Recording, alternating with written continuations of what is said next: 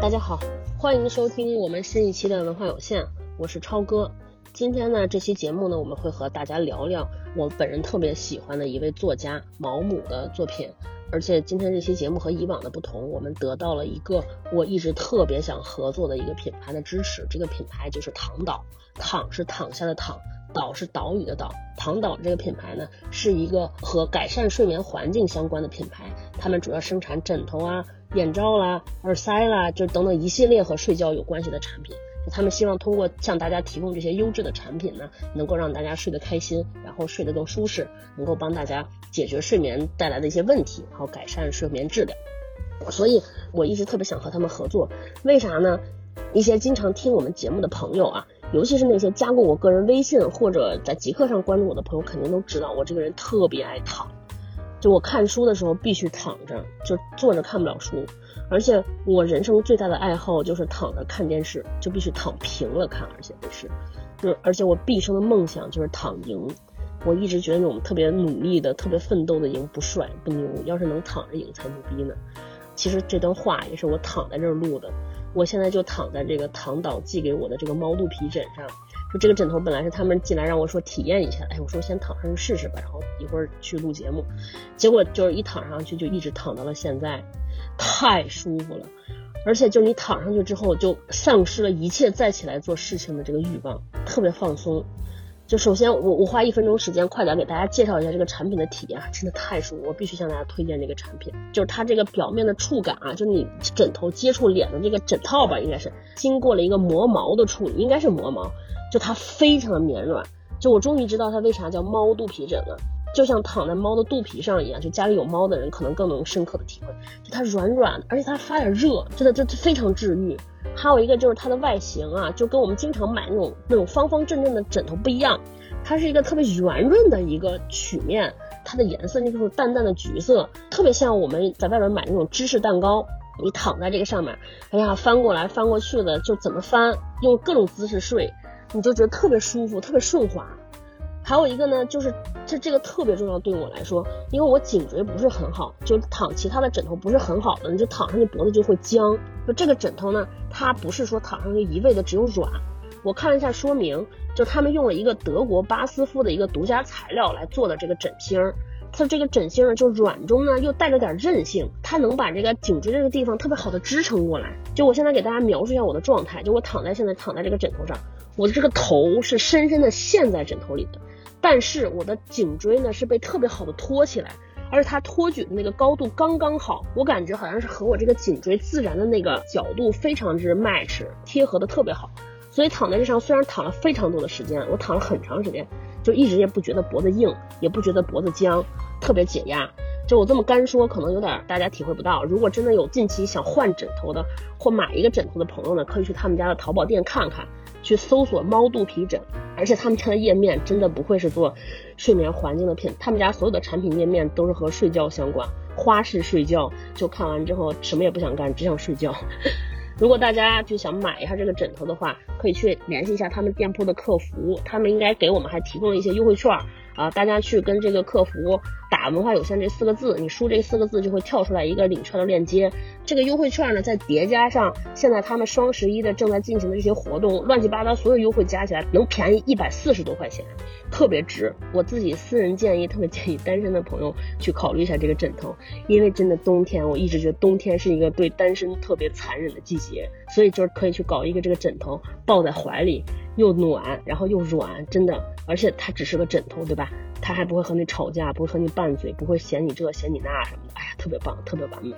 行呗。然后我们要开始进入正经节目了，哎这不是很想录正经节目，就想躺着，能不能一直给他们躺着？这样他们会不会找我做代言？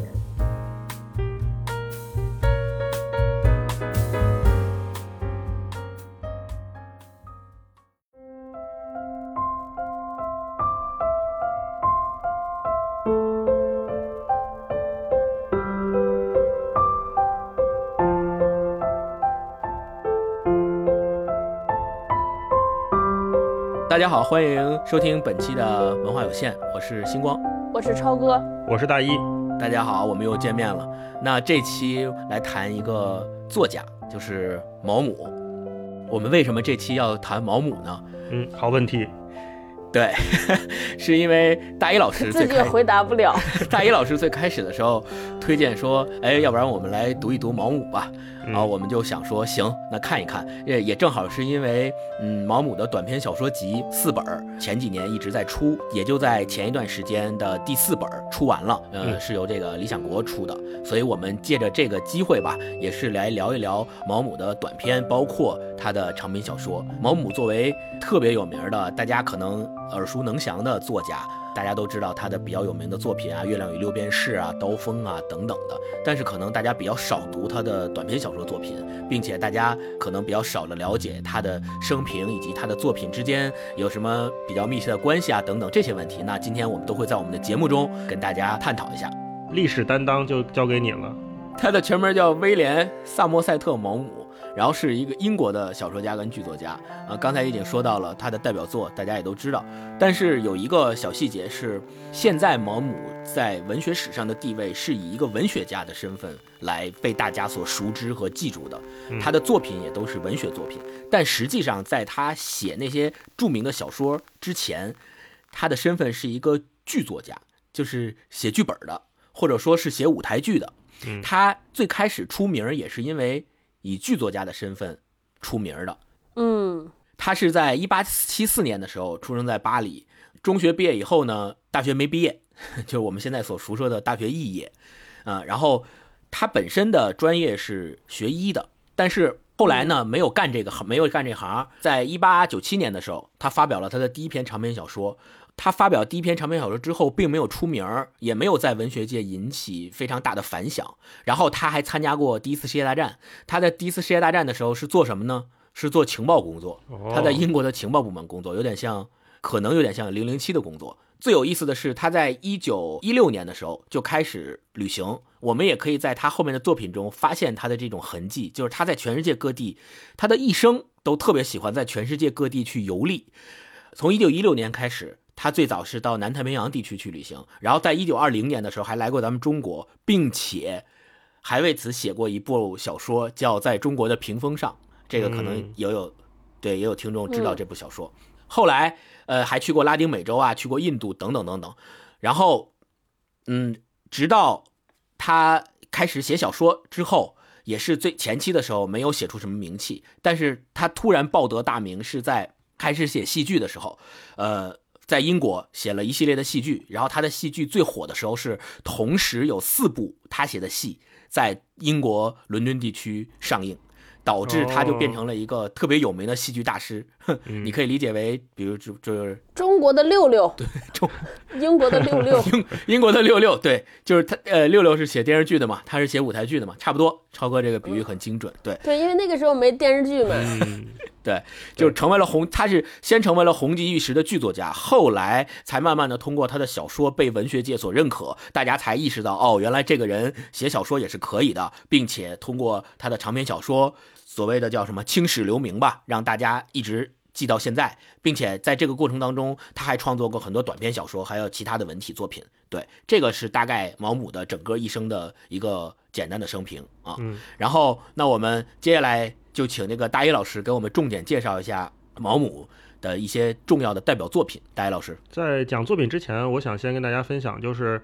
为什么我们今天读毛姆啊？一个是刚才星光说的，呃，他的这个短篇小说集四本终于要马上就要出全了，这是一个很不错的契机。而且这四本小说集正好是毛姆亲自选定的九十一个故事，并且是他亲自确定的篇目和顺序，这个是挺难得的一件事情。因为我们在做一般的短篇小说集的编辑工作的时候，编辑通常会。来调整一下顺序，会根据市场的需要或者是编辑的理解，把故事的顺序长短依次安排，然后怎么样怎么样。那这个事情一般都是编辑做的。那毛姆他相当于在五一年的时候，一九五一年的时候就亲自已经安排好了这九十一个故事的顺序。然后这一套书又是后来就是经过企鹅出版社重新出版，慢慢到今天才有了今天的中文译本。所以它相当于是经过了毛姆的亲自的编纂。然后又经过了企鹅出版社这一个我们之前也讲过非常老牌的英国资深的出版社的肯定，然后现在又拿到大陆来出，所以是一个很好的契机，也然后也给这套书的分量又加了很多价值在这上面，这是我觉得其中一点。另外一点呢，就是我们当代人为什么应该读毛姆，这个也跟我们接下来谈毛姆的内容有关。这是一个非常能抓住时代情绪的作家，嗯，所以就是在我们现在这个时候，我们来读毛姆，他不会过时。然后说到这个。是短篇小说集，我们今天主要聊的呢是这个四本里面的第一本，叫《爱德华·巴纳德的堕落》。这个名字就是他其中一部短篇小说的名字，拿出来做这本书的名字。然后我特别喜欢他在这本书的序言里面讲的一段话，他说：“世界上大多地方我都曾驻足过，不管在哪里创作，不管停留时间的长短，总有另一个或更多故事的材料会出现。”这就我们能看到，就是毛姆他在创作这个小说的过程中，在写作，不管是写作小说还是写作舞台剧，各种他都是一个非常敏感、非常细致的人。然后他能观察这个世界，并且给出很多很多不一样的故事的人。这是短篇小说给我们带来的一个非常不一样的阅读感受。我相信可能很多人都读过《月亮与六便士》啊，《刀锋》啊，《人性的枷锁》，但是短篇小说集能让我们更好的看到一个作家他关注。某一个主题或者某一个时代的更多维度和层面的状态，它里面会涉及不同的人、不同的性格、不同的职业、不同的故事，这就相当于一个更完整的还原。这是整个代表作我们可以注意观察的地方啊。刚刚大一老师说到的那个毛姆，他写东西的时候，就是他自己所谓的亲自选定了他自己的这四部短篇小说集。其实我就想到了，可能后面我们要提到的，就是跟他的性格可能有一些关系。嗯，就是你看，为什么很多的短篇小说集的成集。编纂最后都是编辑选定的，是因为可能那个作家还没来得及选就已经去世了。但是毛姆就特别有先见之明，他自己在 自己没去世之前就已经把自己的短篇小说集弄好了，就你们就别选了，我帮我帮自己都弄好。所以这可能也是他的一点写作跟他写作上的一些小心思或者是小习惯是比较有关系的。对，然后超哥。我跟毛姆，我是上高中的时候，其实是看过毛姆的《月亮和六便士》。其实毛姆对我来说还挺重要的啊，就基本上毛姆塑造了我的这个现在的价值观吧，可以说。讲讲火，对，这对我启发特别大 啊，对，非常非常大。就是我本身特别喜欢毛姆，我当时上高中的时候，高三的时候上课的时候，偷偷看了《月亮和六便士》，上课偷。对，因为我上学的时候就是那种不好好学习，然后尤其上高中，就是用尽一切时间谈恋爱、找对象，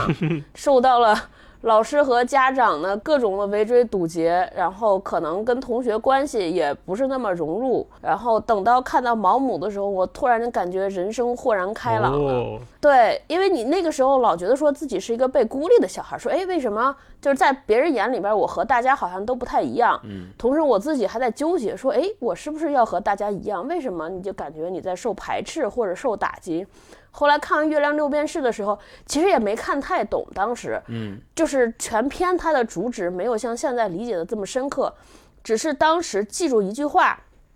就是一个对白，因为那个小说是以大家都知道，都是以这个画家高更的生平写的嘛。他就是讲了一个特别好的，就是我们现在说的叫中产阶层，生活比较优渥的人，有一天突然就决定啥都不要，去画画，然后去流浪，去当一个乞丐，对，工作也不要了，就是在我看，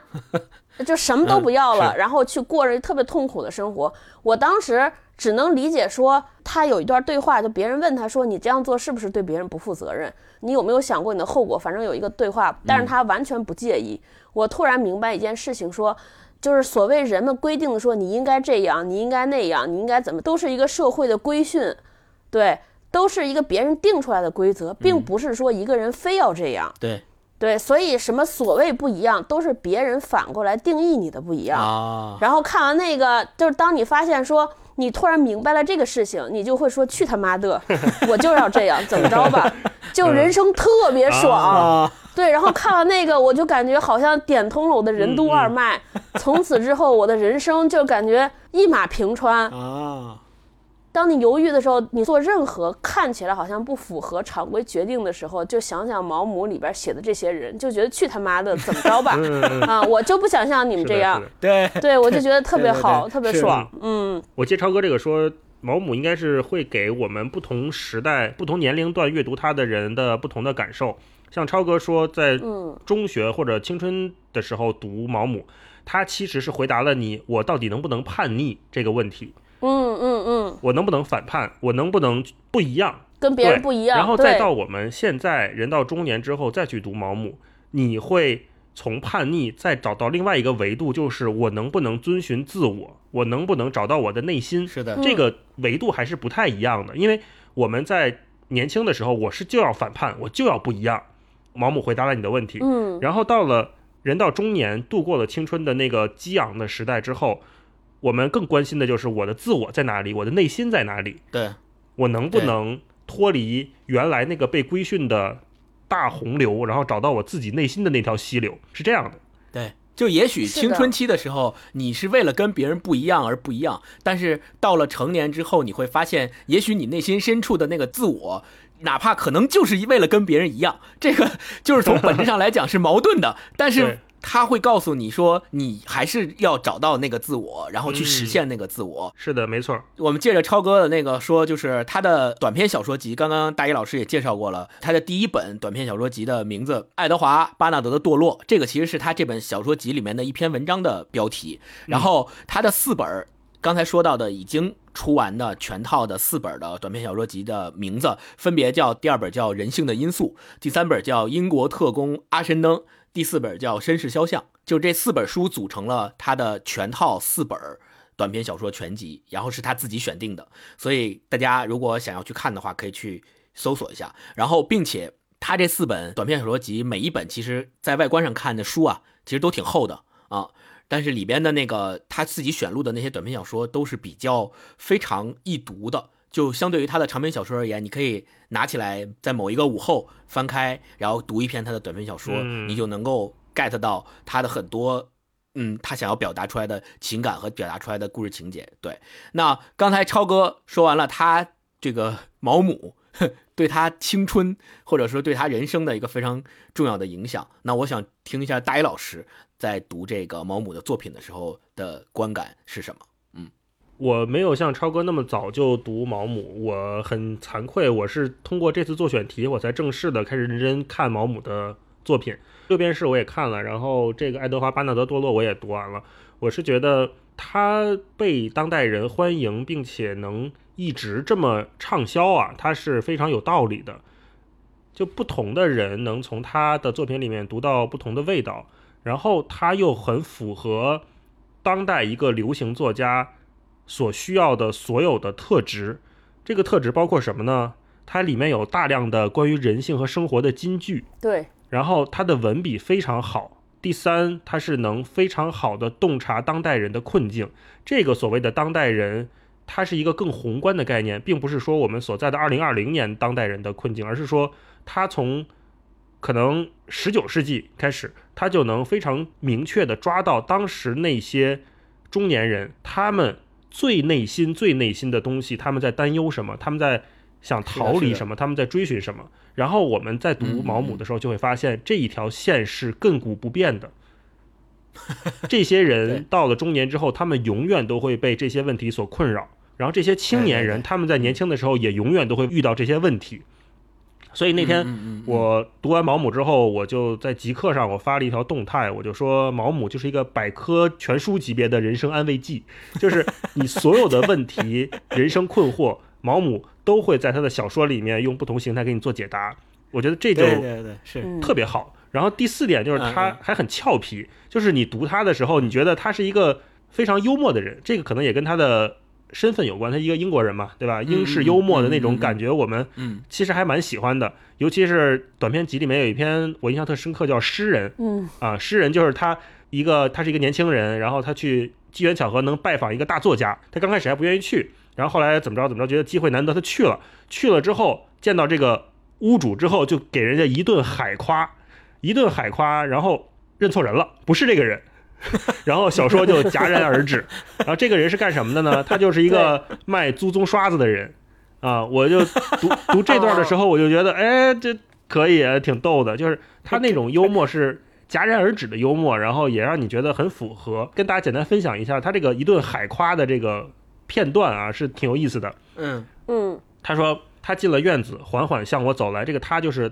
他以为的那个大诗人啊。他说他进了院子，缓缓向我走来，他的眼睛也绝对像是鹰的眼睛。这对我来说似乎是个重大的时刻，因为他就站在那里，这个西班牙过往伟大诗人的继承者。我想到了华美的埃雷拉，埃雷拉就是也是塞维利亚一个诗人，是塞万提斯说、是一个诗圣级别的人物啊。他说我想到了华美的埃雷拉，怀旧和感人的路易斯修士。这个路易斯修士是谁呢？是十六世纪最好的散文家之一，当时因为翻译过圣经之后还蹲了监狱啊。他说想起了怀旧和感人的路易斯修士，神秘主义者圣十字若望。圣十字若望又是谁呢？是一个西语文学的高峰级的人物，他直接影响了 T.S. 艾略特哦啊，艾略特大家都应该知道。嗯，然后嗯他又想到了艰涩难懂的路易斯·德·贡格拉，这个人也是一个诗人文学家。后来他还有一个自己的文体，就用他的名字命名，所以也是个文体家啊。他是这条悠长传统的最后一人，他踩着诗界先辈的足迹，丝毫不用汗颜，莫名的在我心里唱起了卡利斯托先生最有名的情诗，轻柔而动人。我很不好意思，还好我在之前准备了该如何跟他打招呼。然后他就要打招呼了，他说什么？嗯他说：“大师，我这样一个外国人能和您结识，真是万分荣幸。”他犀利的眼神中突然有笑意摇曳了一下，严厉的嘴唇也有那么一瞬间被微笑弯成弧线。他说：“我不是诗人先生，我是卖祖宗刷子的，你弄错了。卡利斯多先生在隔壁。”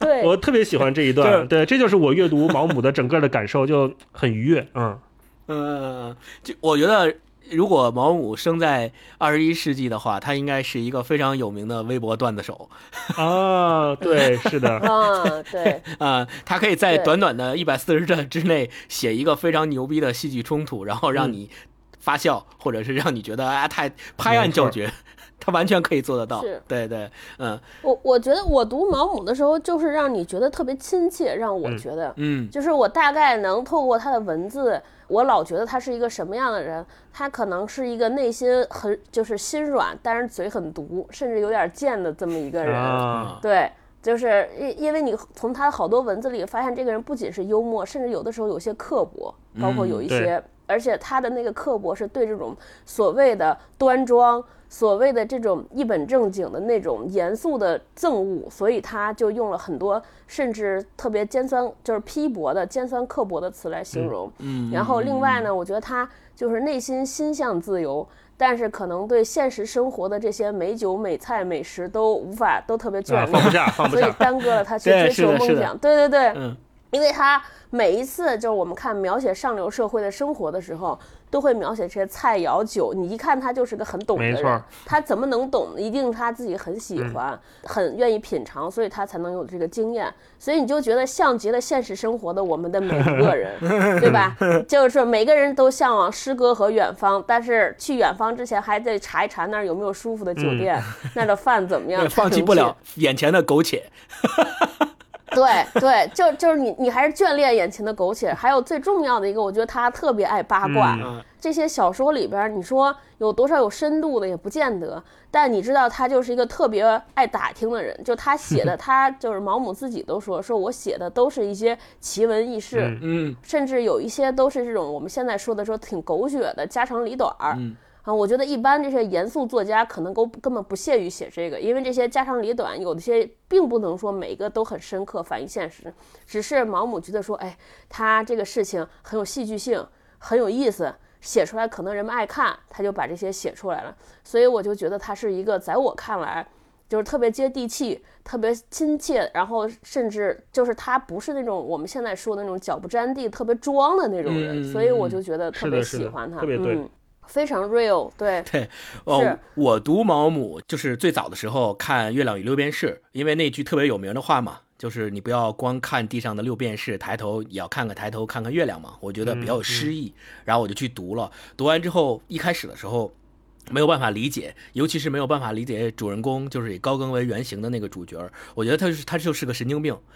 对，没错，就用我的观念来图啥呢？对 对，用我的观念来想，就是你疯了吗？就是有病啊！就我可以理解，就是你有自己的理想，我也可以理解你为了追求自己的理想放弃一些东西，但是你既然能够放弃到那种程度，而且最终的结局是你为了画画画完了，然后你跑到那个塔希提岛上画画，画了半天。你终于画出了一幅足以让你留名青史的画，然后你还把它毁了，最后你最后还没有把它留下来，然后就自己就穷困潦倒，最后嗝屁在那岛上了，就是这么一个让你感觉到特别不可思议的故事。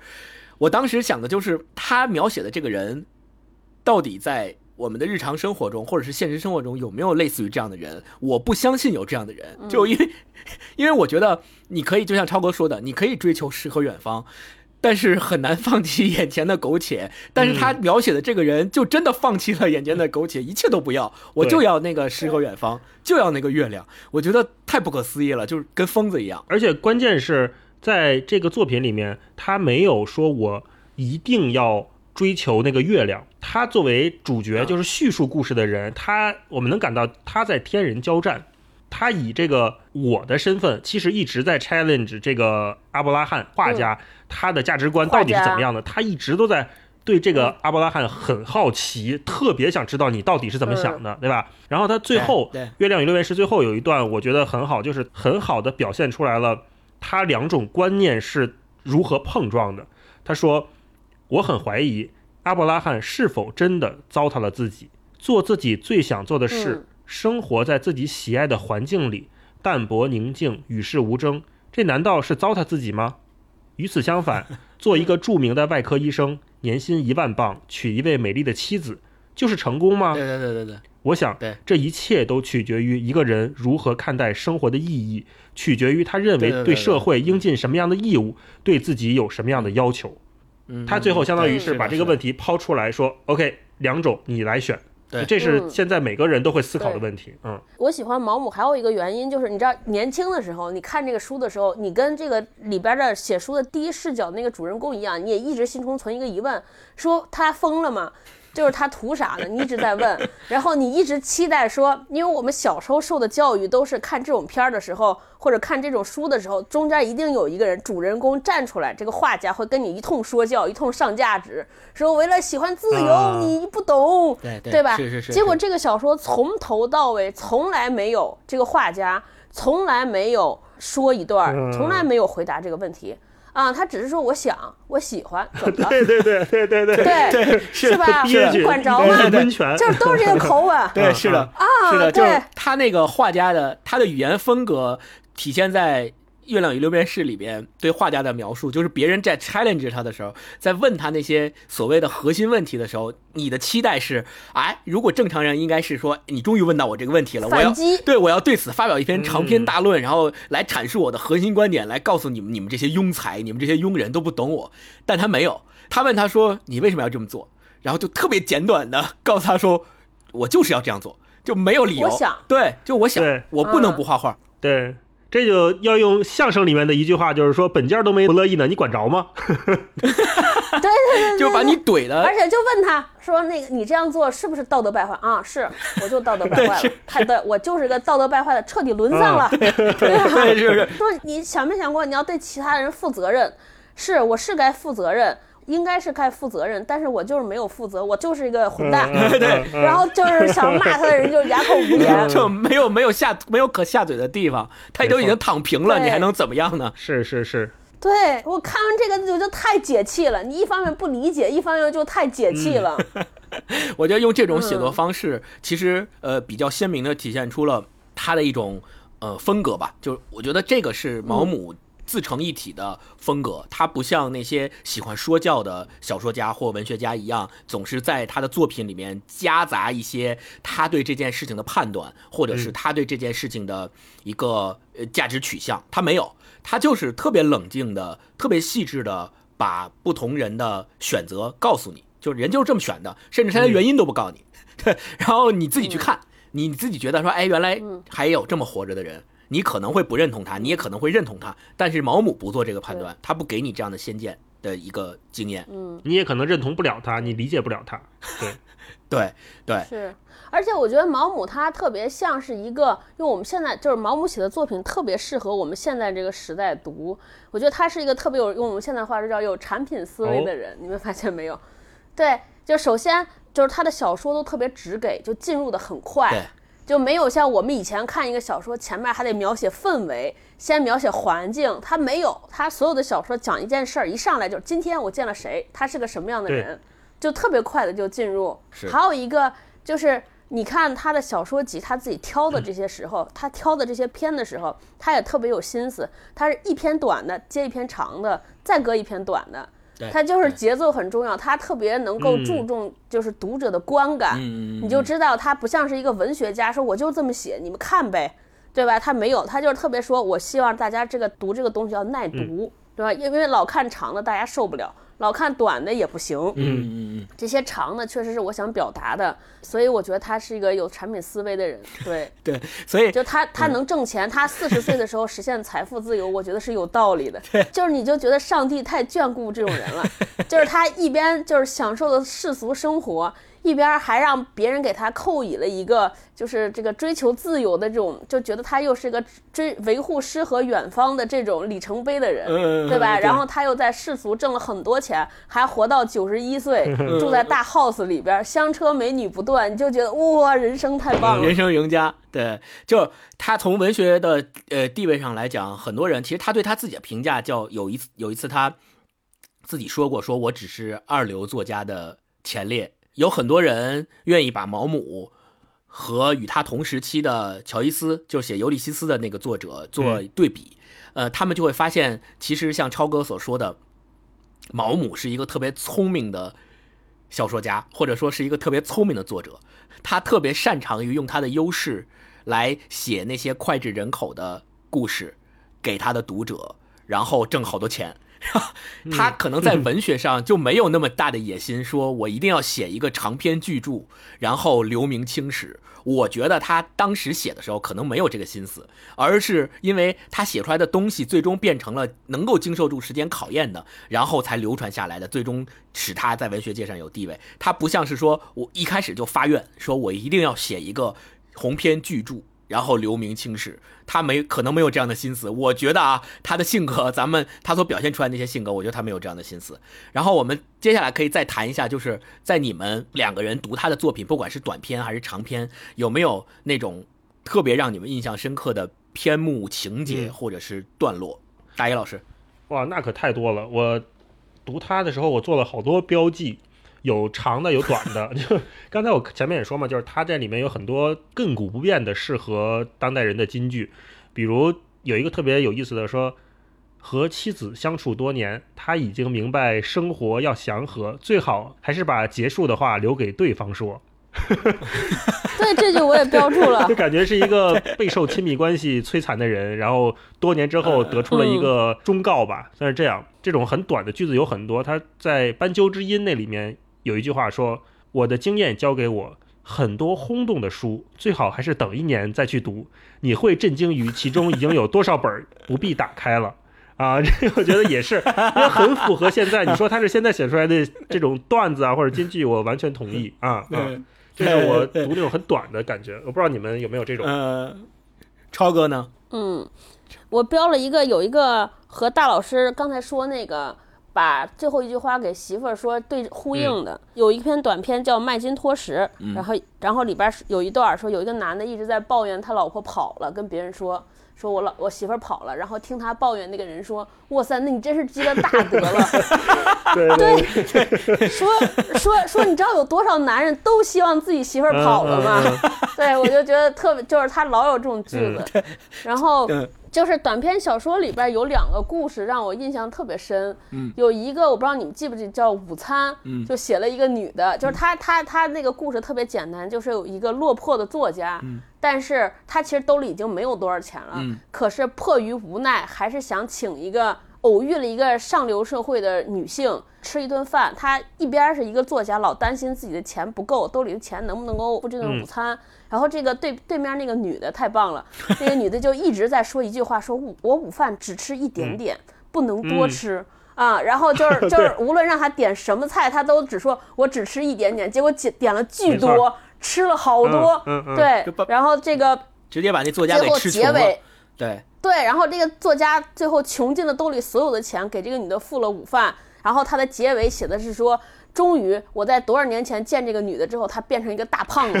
就觉得特别解恨。嗯是嗯对嗯，那是他的结尾嘛一，个对，特别有那种段子手的神韵。主要是他他写的过程特别精彩，就这个女的每次都说：“哎呀，你们这些人吃的中午都吃的太多了。”就是这个作家点的菜都是点便宜的，其实因为他钱不够。然后那个女的就比如说她点肉，然后那女的就说：“啊，你中午怎么能吃肉呢？这太不健康了，这一定会吃胖的。你看我每天中午只吃一点点，那个大多是蔬菜。哦，不行，我再点个鱼吧。”然后他点了那个餐厅里最贵的鱼。对对对，嗯然后别人问他喝什么，他说我午饭一点都不喝东西。哎呀，但是因为有了这个点了这个鱼，那这样我来点香槟吧。我的大夫跟我说这个有助于消化，嗯然后又点了一个最贵的香槟，然后就到最后就特别逗，嗯，我觉得毛姆他之所以能写出这么细致入微的观察和描写，很可能就是因为他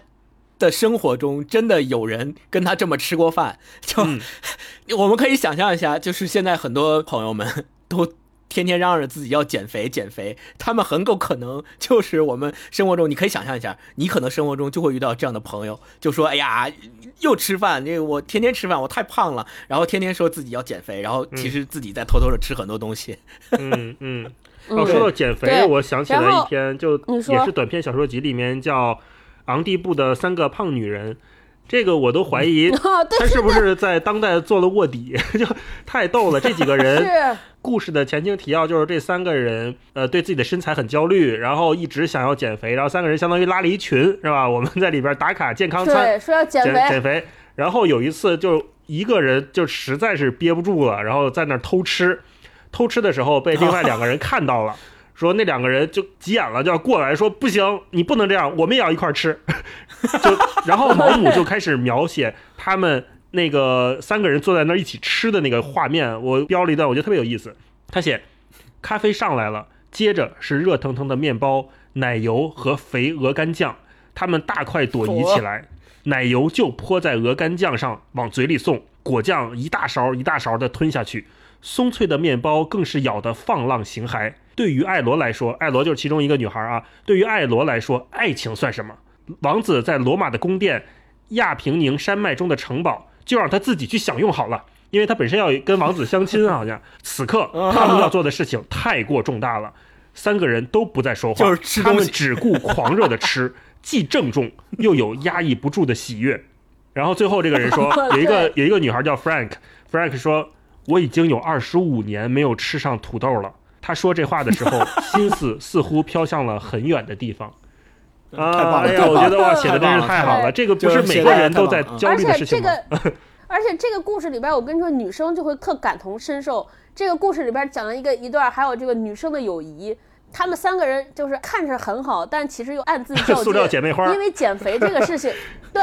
然后因为三个人都是胖子，他们三个人之所以能结成友谊，就是因为他们三个可能是社交这个自己的社交圈里面最胖的三个人，所以三个人能成好朋友。他们友谊的破裂是怎么开始的呢？就是突然间他们出去度假，然后参加一个用我们现在说的话叫参加一个减肥营，在这个减肥营里边各种打卡，已经坚持了一年多了，吃这个瘦身餐，寡而无味的。突然间来了一个女的，那种女的就是我们现在说的叫瘦体质，就吃什么都不胖。胖。然后，然后其中一个女的，因为这个这个瘦女孩是其中一个胖女孩的好朋友，然后这个胖女孩，她们三个还有一个爱好就是打桥牌。他们三个人打桥牌都打得特别好，而且跟周围其他圈子里边找不着和他们水平相当的人。这个有一个胖女孩就把这个瘦女孩叫来说：“哎，我知道她打桥牌打得特别好，大家一起打。”结果就在打桥牌的过程中，他们就发现他们三个每天都吃什么白水煮鸡鸡胸肉、白水煮西兰花，然后那个瘦女孩每天都是什么奶油、黄油这那的，受不了。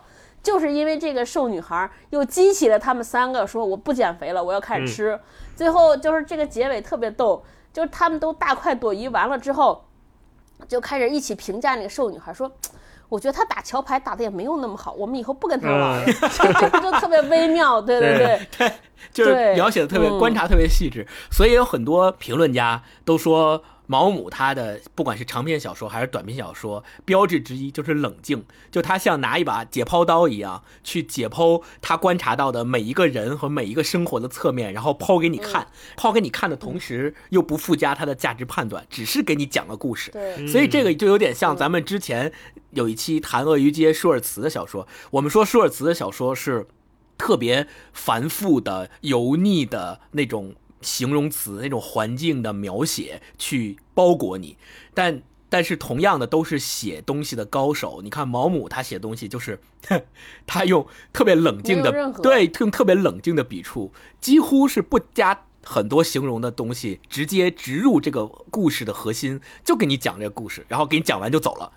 就不留下一丝痕迹。就是他们两种有非常明显的这种风格的差异。嗯就说起来，他说这星光刚才说这个不留遗憾，我就想起了就这次这个短篇小说集的翻译者陈一侃老师，就是评价毛姆，他说毛姆怎么写？他说用文字送你离开，去到另外一个地方，借用别人的感知方式活上一刻的时间。嗯我觉得就特别好嗯啊。嗯嗯，对，也是刚才既然星光提到鳄鱼街了，我想到了我读短篇小说时候的感受，我也想到了鳄鱼街，不过不太一样是什么？因为读鳄鱼街的时候，我们会好奇舒尔兹到底会怎么运用比喻去推进他的感官的描述。那毛姆对，我在读到这个短篇小说的中后期的时候，我会开始好奇他下一个故事他还要讲什么。这个还要讲什么，是我读下去的一个动力。因为前面你比如说哦，我可能看到了他讲叛逆，他讲追寻自我，他甚至讲减肥，讲父子关系。我想，哎，我总觉得好像能讲的都已经被他讲完了，但是这个小说还在继续。更关键的是，我们现在只说的是他的第一本，就是只是刚聊到了他的第一本短篇小说集，那后面还有三本，我就更好奇，我就会说，哦，那他还能再讲出什么来？而且每一个你看的时候，你不觉得它重复。虽然只有个别篇啊，个别篇可能就是有的发展成了刀锋啊，有的可能是它的一个内核，但是它几乎你读下来每一个故事都是不一样的感觉。就像超刚才说的，就是去别人的生活里面活一段，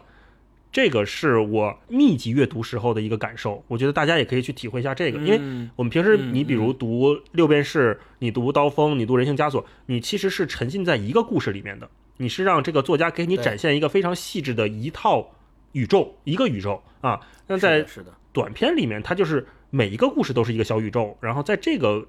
分布里面，你就会发现每一个宇宙都不一样。是的，我读他的小说的，给我印象特别深刻的段落吧，或者说金句吧，《月亮与六便士》里面有一段，就他是这么写的，简单读一下。他说：“我们每个人生在世界上都是孤独的，每个人都被囚禁在一座铁塔里，只能靠一些符号跟别人传达自己的思想。”而这些符号没有共同的价值，因此它的意义是模糊的、不确定的。然后我们非常可怜的想把自己心中的财富传送给别人，但是他们没有接受这些财富的能力，因此我们只能孤独的行走。尽管身体互相依傍，却并不在一起，既不了解别人，也不能为别人所了解。就这这，嗯我觉得这个就是特别准确而又生动的描绘出了很多。咱们哪怕是在二十一世纪的现代人所处的社会境况和所感受到的那种孤独，就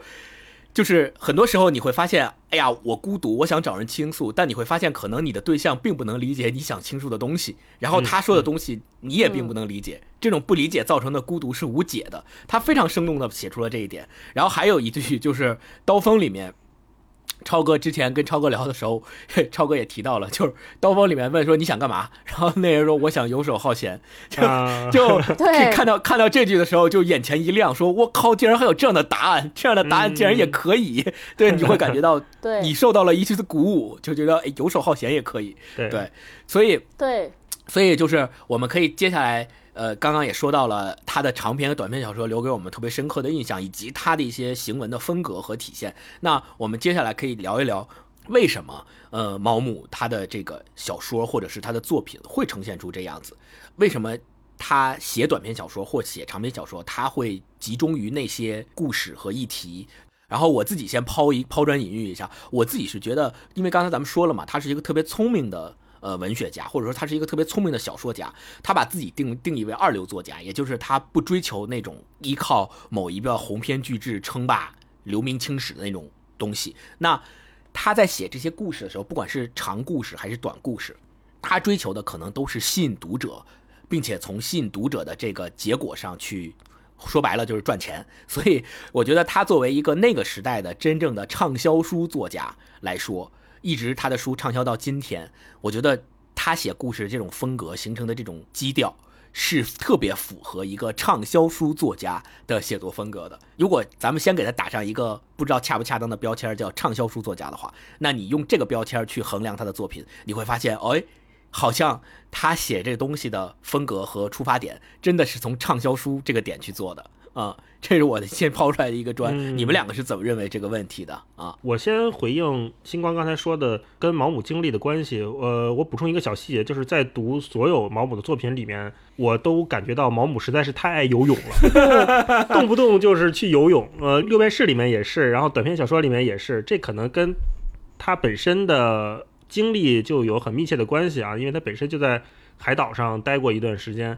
那他说自称是二流作家前列，这个呢，我也是同意的，因为这个跟我们之前聊唐诺那一期，我认为的那个价值判断是差不多的。因为当时我说一流书是去回答那些永恒的问题，二流书记录时代情绪。毛姆其实正好做到了记录时代情绪的这个点啊。当然，我们并不能绝对不是说二流就不好啊，二流已经是非常非常优秀了啊，就是。只是类别不同而已。那在《月亮与六便士》里面，毛姆其实也给出了他为什么这么写作的一个答案。我觉得是一个答案。他说，作家更关心的是了解人性，而不是判断人性。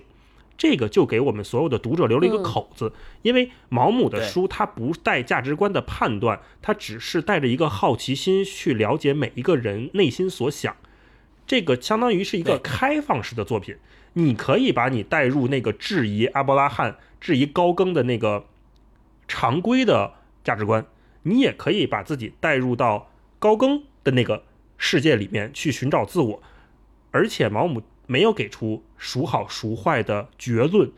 在这个情况下，他的受众就必然会更多。这个也跟我们当代是的，是的，没错，很多流行的观点或者是流行的作家不太一样的地方，因为我们当代的畅销书作家。或者说，你以一个产品思维去做东西的话，你要聚焦你的人群是谁，你要知道你要去讨好谁，然后这群人是怎么想的，这是我们当代制作一个爆品的逻辑。可是毛姆不一样，毛姆他因为正因为他的开放和他的多样性，这个多样性就是说，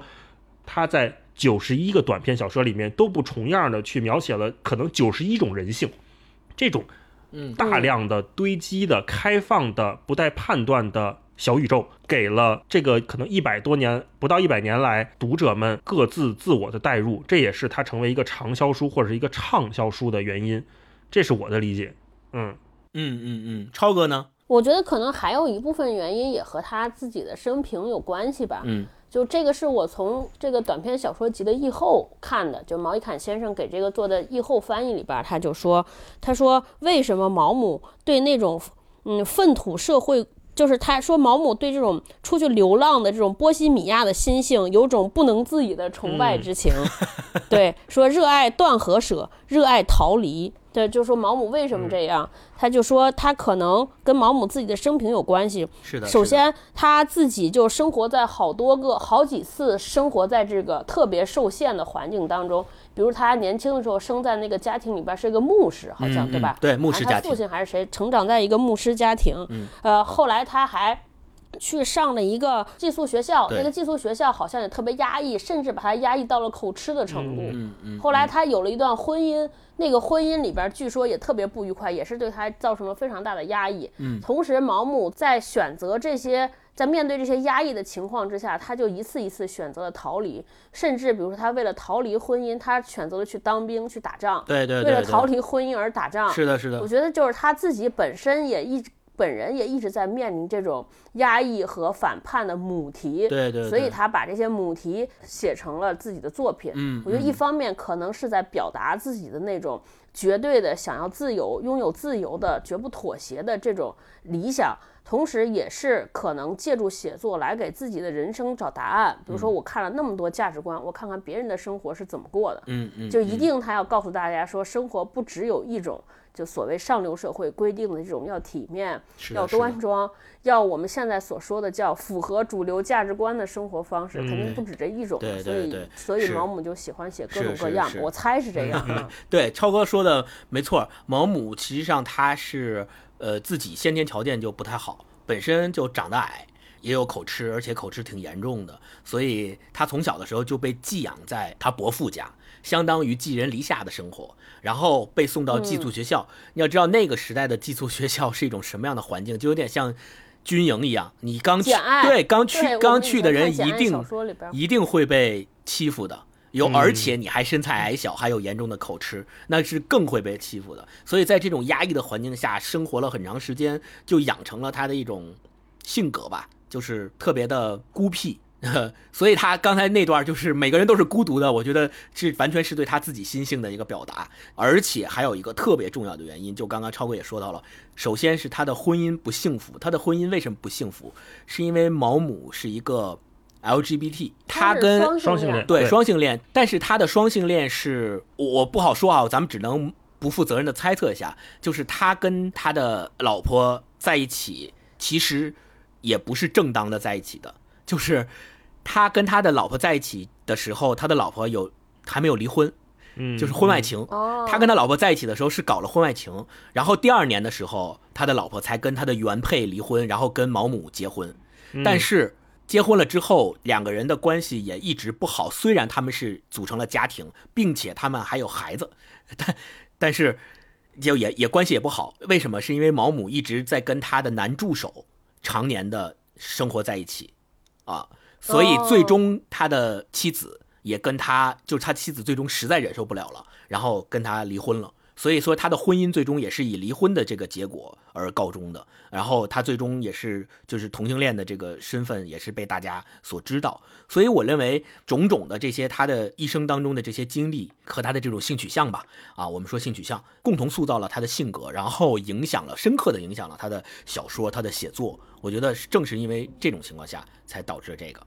嗯，大一老师，毛姆经历对他作品的塑造，这也是毛姆最大的价值之一。就是你别看我们刚才提到他谈论的或者他聚焦的是我们可能当代人会面临的困境，但这些困境绝对不是说你凭想象或者是你凭几个简单的聊天或者是观察就能写出来的，而是说你要亲身去经历这些足够惨痛的事情，你才能把它的十分之一、百分之一，甚至只有千分之一。通过文字描述出来，这也是为什么当代不会再有毛姆的原因之一。因为当代人不再会有像他这么如此丰富到让我们啧舌的经历了。我之前看一本书是《毛姆传》，就是一个美国作家写的，他叫《人世的挑剔者》，里面有一段非常精彩的对毛姆的评价，可以把他这一生都总结出来。他说：“毛姆是下述一切的总和，一个孤僻的孩子，一个医学院的学生。”一个富有创造力的小说家，一个巴黎的放荡不羁的浪子，一个成功的伦敦西区戏剧家，一个英国社会名流，一个一战时在弗兰德斯前线的救护车驾驶员，一个潜入俄国工作的英国间谍，一个同性恋者，一个跟别人的妻子私通的丈夫，一个当代名人沙龙的殷勤主人，一个二战时的宣传家，一个自狄更斯以来拥有最多读者的小说家，一个。靠细胞组织疗法保持活力的传奇人物，和一个企图不让女儿继承财产而收养他的情人秘书的固执老头子。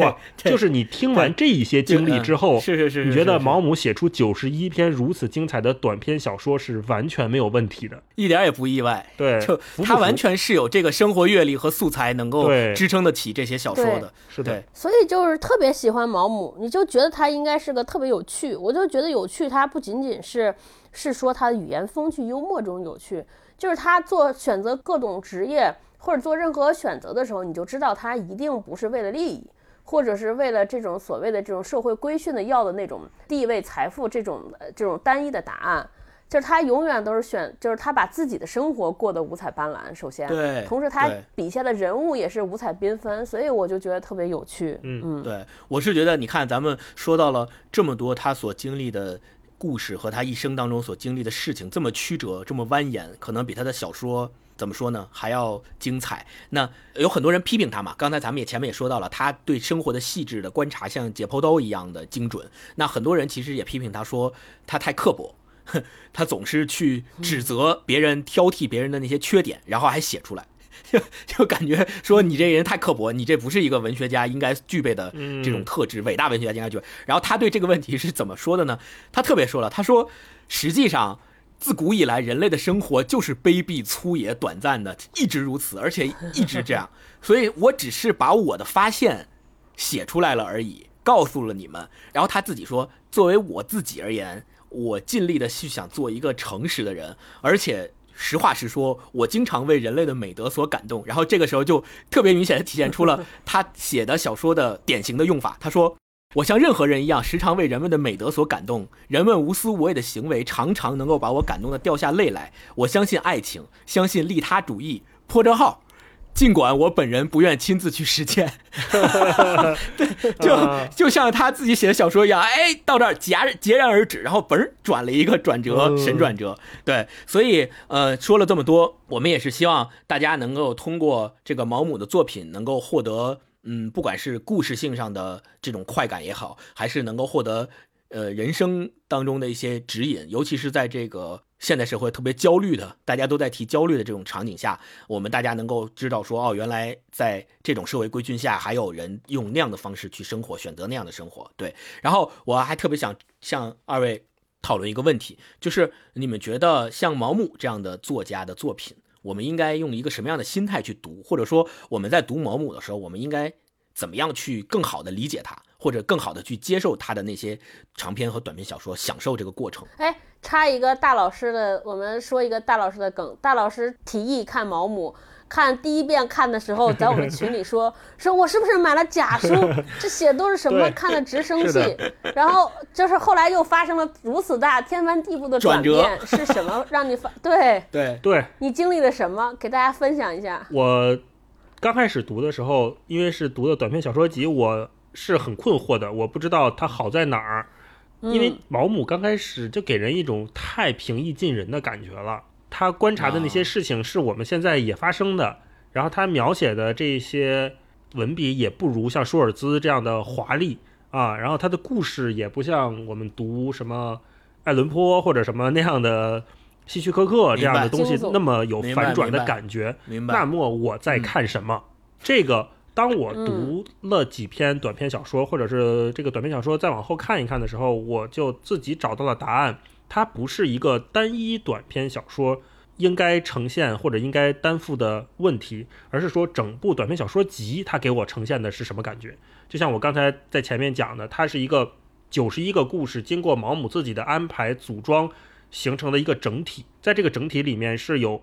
不同的切片维度、长短、价值观、不同的判断在里面相互冲撞的。这个是你通过单独阅读一两个故事很难去很好的抓住这个脉络的一个事儿。对，有体系，对，对有体系。所以在我读到中后期的时候，我就开始停不下来，我就是太想知道他后面还会再讲什么了。这就是一个转变。嗯，我想，那嗯，可能像我嗯一样，就是有同样困惑的朋友，可能多一点耐心吧。就是你对坚持读下去。相信毛姆，你相信你的那些人生困惑，他也经历过。不论你遭遇了什么，你都能在毛姆的小说里面找到安慰。相信这个，嗯在读下去的时候就会很舒服。这是我回答超哥的问题。嗯，大一老师刚刚说的那个点，就有点像刚刚开始读毛姆的作品的时候，你会发现这写的什么呀？好像好像我也能写，好像他所描写的那些东西就是日常生活中的观察嘛，对吧？嗯细致一点，谁也都可以写。我为什么非得要读你呢？我为什么不读别人浪费对这个时间。但是当你继续往下读的时候，你会发现啊，当你读完一整本短篇小说的时，短篇小说集的时候，你会发现，还真是就是没人能写成他那样。对对对对对，就你对你就会有你就会有这种转折上非常明显的这种感受上的转折，完全同意。特别明显。就是我每次我看毛姆的场景都是晚上睡着，睡觉之前捧一本小说，然后在被窝里傻乐，嗯。就觉得都每一个故事都特别有趣，感觉就像当代的故事会。对，而且我记得是一个作家认为毛姆写的这叫什么公务员散文，啊，就因为他记记的都是工作中、生活中的这些琐事儿。嗯嗯。嗯，对，嗯嗯嗯，那你就他没有什么大家感觉上文学上的惊天的著作，但是看这些，就是我觉得就是在这儿看看这些故事，你觉得很很很乐，很好玩儿。嗯嗯另外就是还有为什么他的就是大家可能会觉得他的语言或者文笔没有那么精彩，我觉得跟毛姆自己的认知也有关系。就是毛姆认为说，首先写一个文章或者写一个小说，故事的可读性是最重要，它是放在第一位的。对，所以他觉得要不能有艰涩的文字，不能有这种生僻怪异的词汇，所以尽量要简单、短平快。还有叫还有一个最重要，他认为要清晰。我记得毛姆，我忘了是毛姆自己说的，还是呃别人评价毛姆说的，就是毛姆自己认为说，所有这些特别复杂的语汇，他认为都是因为作者没有想清楚。才会这么构建文章。他认为一个想清楚的文章都是三下笔三下五除二，清晰简短的写出来的。没错没错。所以就是因为他的这种自己的这种喜好吧，造就他的故事，你就觉得就突然进入后突然戛然而止，嗯，快速的结束，我觉得是自成一派，很有风格。对对另外我还有一个。建议，我觉得大家就是有时候看小说可能会太沉迷于说，我是不是看完之后能得到一个什么，能收获一个什么，或者能开示什么。我觉得完全没有必要。就好，小说就是一个故事而已，跟我们去电影院里看一个故事片是一样的。就还跟我们之前讲到所有读书一样，就你不要把这个当成一个隆重的事情。就只有一个人用特别生动幽默的文笔给你讲一个特别别人家的邻家的七大姨八大姑家的趣事儿，一个八卦，一个见闻，对吧？谁谁又跟小姨子又跟姐夫跑了，这种就都是这种故事。嗯嗯，江南皮革厂我倒闭了，就很轻松，对对对对，就为什么生活要那么重呢？嗯我就觉得就是大家都轻松起来，chill 起来，就没必要，对，嗯嗯嗯，特别好玩，嗯。我觉得超哥说的这个特别好，嗯，那我们嗯、呃今天也聊的差不多了，最后我们给大家再推荐一些作品吧，大一老师。嗯，之前我其实没太想到，但是刚才咱们聊的时候，既然提到了公务员小说，我就想起来了那个圣埃克苏佩里，他是小王子的作者。啊小王子，啊，对，嗯。他是小王子作者，但是我觉得小王子肯定大家都看过啊，就是他的另外一本书叫《人的大地》，也非常好。如果大家喜欢看的话，也可以看一下，因为既然是公务员小说嘛，就是圣埃克苏佩里也是一个之前就是在上班儿，然后非常郁郁不得志，然后后来又去搞飞行啊，去开飞机送东西，嗯所以他才会写小王子啊，关于飞行啊那些的故事啊。他嗯之前上班的那个过程我们就不多说了啊。人的大地，我觉得大家有兴趣的话可以去翻一下，你可以在里面看到非常嗯优美且惊险的组合。其中有一段我自己还挺喜欢的啊，就是小说里面他说，有一次我降落在茫茫的沙地上，等待着黎明。金色丘陵有一边的山坡迎着月光，另一边的山坡隐在黑暗中，黑白分明。在这块荒芜的光与影的工地上，一派停工后的和平景象，也是一片凶险莫测的静默。我就在这样的环境中睡着了。当我醒来时，只看到夜空如水，因为我躺在一座山峰上，胸前两臂交叉，脸对着一池星星，上无屋宇，旁无扶靠的树根，在深谷和我之间也没有一群遮挡的树枝。我也不知道峡谷的深度，感到一阵头晕目眩。我已无拘无束，像一个潜水员一样，准备投入深渊。嗯嗯嗯，他的这种文笔嗯其实是大老师喜欢的风格，是介于讲舒尔兹和毛姆之间的一个又有感性，然后又有实质内容的状态。就推荐《人的大地》吧。嗯嗯，好，超哥，我想推荐一个毛姆的书，呃，嗯推荐两本儿吧。嗯，就是给大家建一个阅读顺序。如果从来没有读过毛姆小说的人，我建议如果想读毛姆的话，可以先看毛姆写的一个比较小短的合集，就是他的读书笔记。那个嗯标题好像叫呃，读书是人生的避难所，还是阅读是一座避难所？那这句话很有名就是。就是那里边儿他写了，对他呃评价美国文学、英国文学，然后点评了一些很多作家的这些他读书或者书读书感悟。我觉得从这些读书感悟里边能够看到他对于什么是好小说、什么是好书、什么是好文学的一个标准。嗯嗯。当你看完这些标准之后，你再读毛姆写的这些东西，我觉得大家可能就会有不一样的视角，就更能理解他为什么这么写东西，他为什么这么建构故事。嗯啊，这是一个，还有一个。如果是短篇小说集的话，就这四本嘛。我翻了另一本，就是叫《英国特工阿登申》，